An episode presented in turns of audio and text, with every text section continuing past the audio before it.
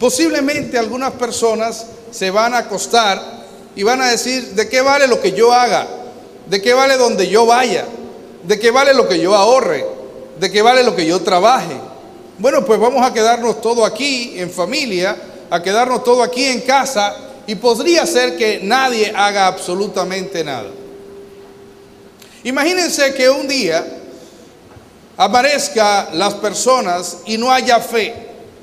No haya fe para seguir adelante, no haya fe para avanzar, no haya fe para progresar, no haya fe para trabajar, no haya fe para emprender proyectos nuevos, no haya fe para que nuestros hijos vayan a la escuela, no haya fe para que usted se levante y vaya a su trabajo, no haya fe para que nadie vaya a la universidad o para que alguien vaya a la universidad. Y ese día no hay nada. O sea, todo el mundo está cabizbajo, desanimado, desalentado. La pregunta sería, ¿cuál sería el futuro de la humanidad? ¿Cómo se verían los rostros de las personas ese día? ¿Cómo tendríamos luz eléctrica? Si ese día nadie se, levantó y no tiene ánimo de trabajar, ¿cómo tendríamos agua en nuestra casa si ese día nadie se levantó con ánimo de ir al trabajo y no por eso no vamos a tener agua? Usted no tendría ni televisión ni tendría de nada. En ese día la humanidad habría quedado frisada. ¿Sabe lo que quiere decir eso? Que la fe es el alma de los pueblos.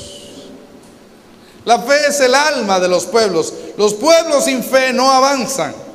Las personas sin fe no pueden hacer absolutamente nada. Cuando usted se levanta, cuando usted trabaja, cuando usted va a la universidad, usted lo hace porque en el fondo usted tiene algo de fe.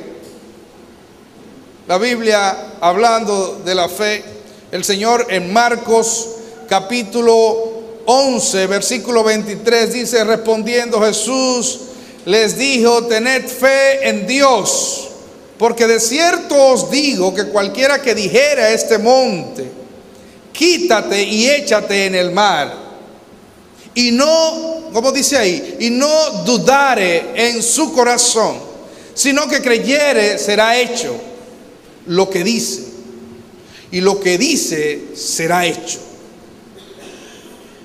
Ahora bien, ahí la palabra habla de mover montes. ¿Alguna vez usted se ha pegado de un monte o de una columna y la ha movido? Nosotros ni siquiera nos podemos poner en una mata y tocarla y que se mueva la mata. ¿Sabe por qué no se mueven los montes ni las columnas cuando usted le pide a Dios que se mueva? Porque para Dios no es necesario que los montes y las columnas se muevan. Cuando Dios hace, el Señor Jesús nos expresa esa palabra, lo que quiere decir no es que usted le va a poner la mano a un monte y se va a mover, porque no es necesario que un monte se mueva. ¿Y para qué? Porque cuando el Señor lo tentaron y le dijeron, tírate, si tú tienes todo el poder, tírate que el Señor mandará a tus ángeles que te recojan, Él mismo dijo, salió de sus labios decir, no tentarás al Señor tu Dios. Es decir, ¿por qué hacer cosas innecesarias? Pero cuando el hombre se propuso volar y voló, movió un monte.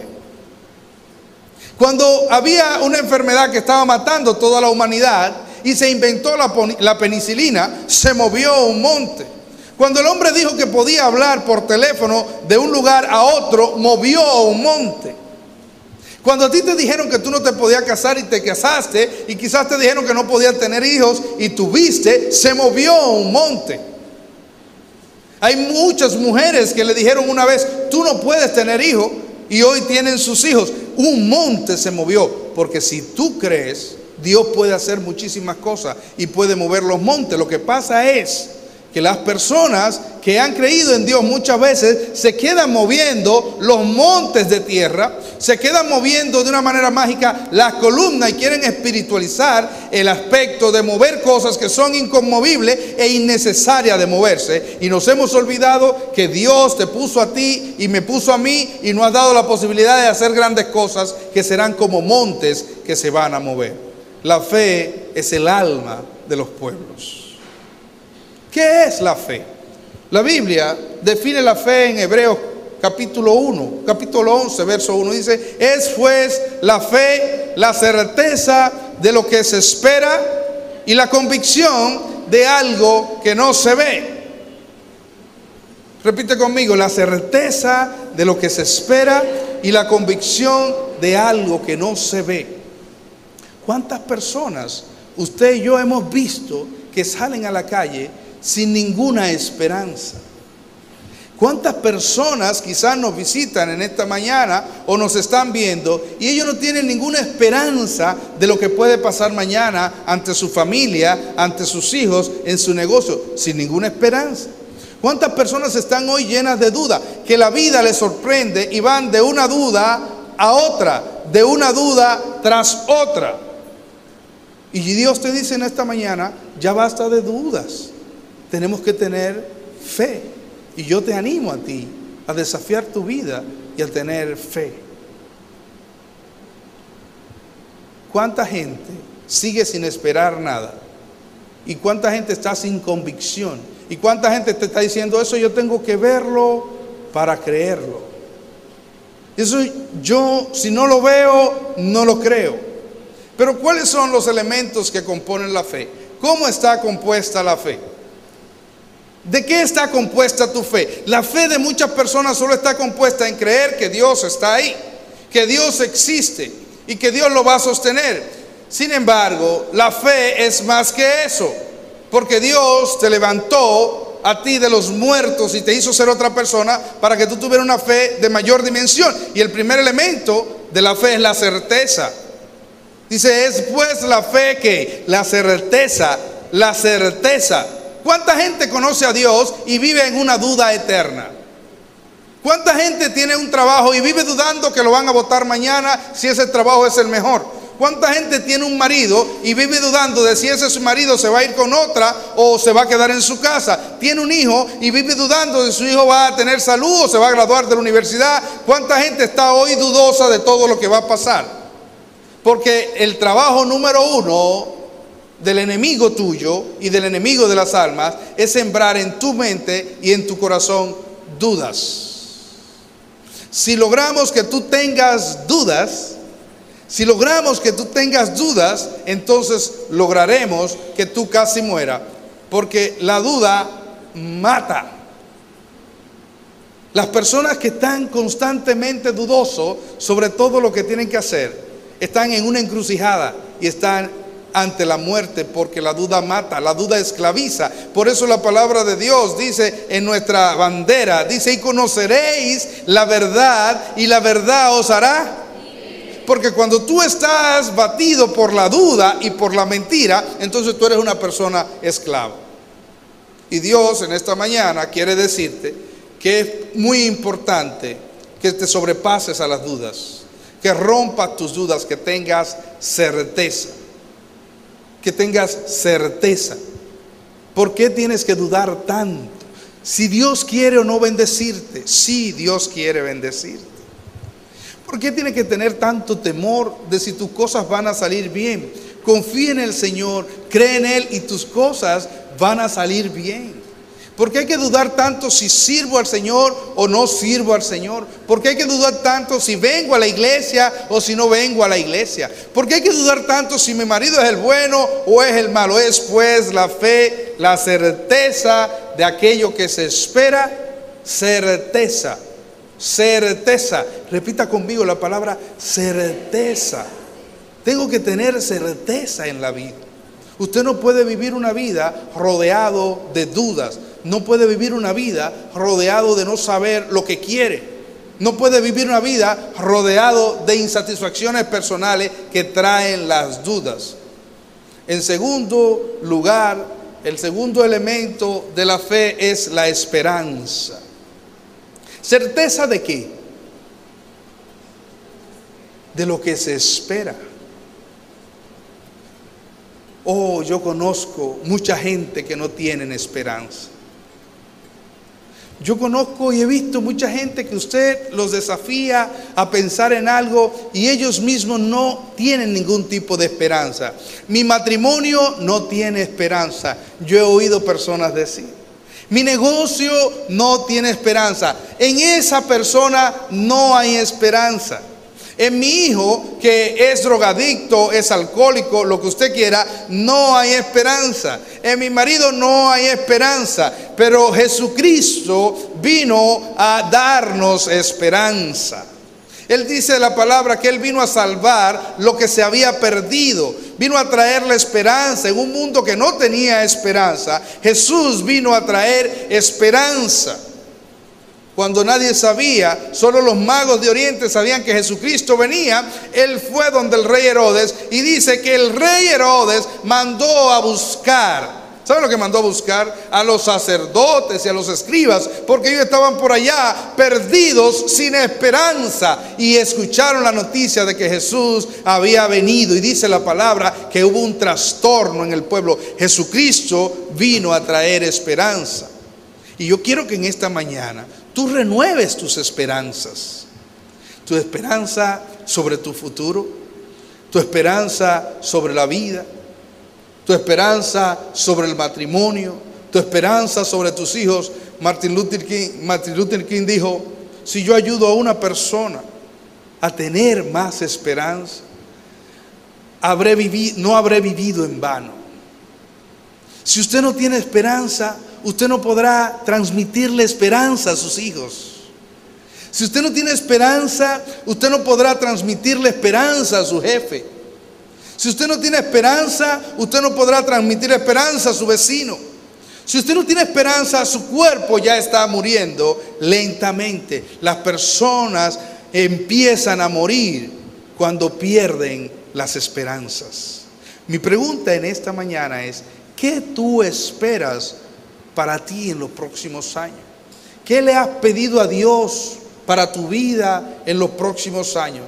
¿Qué tú estás pidiendo? ¿Por cuáles cosas tú estás clamando? ¿Cuáles cosas tú estás deseando que lleguen a tu vida? Porque el Señor dijo que si tenemos fe, que cuando tenemos fe, cualquier cosa que pedimos a Dios, creyendo profundamente en Él, creyendo profundamente en Él, no sintiendo, sino creyendo, Él dice que Él la va a conceder. ¿Cuál es tu esperanza? Si has perdido la esperanza, lo has perdido todo. Por eso nunca pierdas tus esperanzas, porque las esperanzas es gratis y tiene un gran significado cuando todo el mundo te da la espalda, cuando parece que no hay más posibilidades, está allí tu esperanza. La fe es la certeza de lo que se espera. Así es que sobre cada aspecto de su vida es importante usted señalar las expectativas que tiene sobre tu carrera. Si tú estás estudiando en la universidad y no tienes esperanza, tienes que esperar algo. ¿Qué tú esperas? ¿Qué tú esperas? Hay gente en la vida que se pasa todo el tiempo esperando limosna. Hay una persona que señala la Biblia, un cojo que se sentaba frente a una iglesia y estaba allí frente a la iglesia esperando todos los días que le llevaran limosnas. Yo veo personas pidiendo, yo veo gente pidiendo en la calle y aquí me llegan todos los días personas que me hacen una historia, que me cuentan un cuento y yo le digo a los hermanos, espera el cartuchazo, porque yo sé que me van a pedir algo. Y ellos se han convencido en la vida de que pueden vivir la vida pidiendo limosnas. ¿Entiende? Y ya tenemos hasta presupuesto para eso, porque hay gente en la vida que cree que puede salir adelante y que se le está comiendo en la vida y que lo está haciendo bien. Y hay gente que nunca han querido echar hacia adelante porque no esperan de la vida nada. No sé si usted sabe que hay personas a quienes lo encuentran robando alguna vez y le cortan los dos brazos. ¿Saben por qué lo encuentran robando? Lo encuentran robando porque no quieren trabajar. Ok, entonces después que esa persona le cortan los dos brazos, la gente en lugar de recapacitar y decir yo debería hacer algo, aunque no tenga brazos, podré vender periódico, podré poner una guagua anunciadora, que sé yo, podría hacer algo. ¿Saben lo que hacen en la vida? Siguen pidiendo, entonces ahora no van a trabajar, ahora vamos a pedir, porque en el fondo ellos no han esperado nada de la vida. Jesús vino a este mundo a traerle esperanza a los seres humanos. No pierdas nunca la esperanza sobre tu futuro. La fe, la certeza de lo que se espera. Si usted no espera algo, usted no tiene fe. No se tiene fe solo porque creemos en el Señor. No se tiene fe solo porque hemos aceptado a Cristo como nuestro Salvador. Se tiene fe, no se tiene fe cuando usted teniendo un Dios tan grande que hizo los cielos, que hizo las estrellas y que te dijo a ti y me dijo a mí que le podíamos pedir, no le pedimos nada. No se tiene fe cuando usted, sabiendo que hay un Dios que tiene poder para mover las aguas, poder para mover el mundo, poder para detener las estrellas, ese Dios que está allá, usted es incapaz de pedirle que resuelva un problema que usted tiene. Usted es incapaz de pedirle que solucione el problema de su matrimonio. Ahí no se tiene fe. Hay personas que aún conociendo a Cristo, teniendo a Cristo en su vida, teniendo a Cristo en su corazón y, andando con una Biblia en la mano, no tienen ningún tipo de fe porque de la vida ellos no esperan nada. El Señor dijo, pedid y se os dará. Pedid y se os dará. ¿Qué tú estás pidiendo hoy? ¿Estás viviendo la vida en un círculo, dándole la vuelta a las cosas sin pedir nada? Si tú quieres un hijo, tienes que estarlo pidiendo.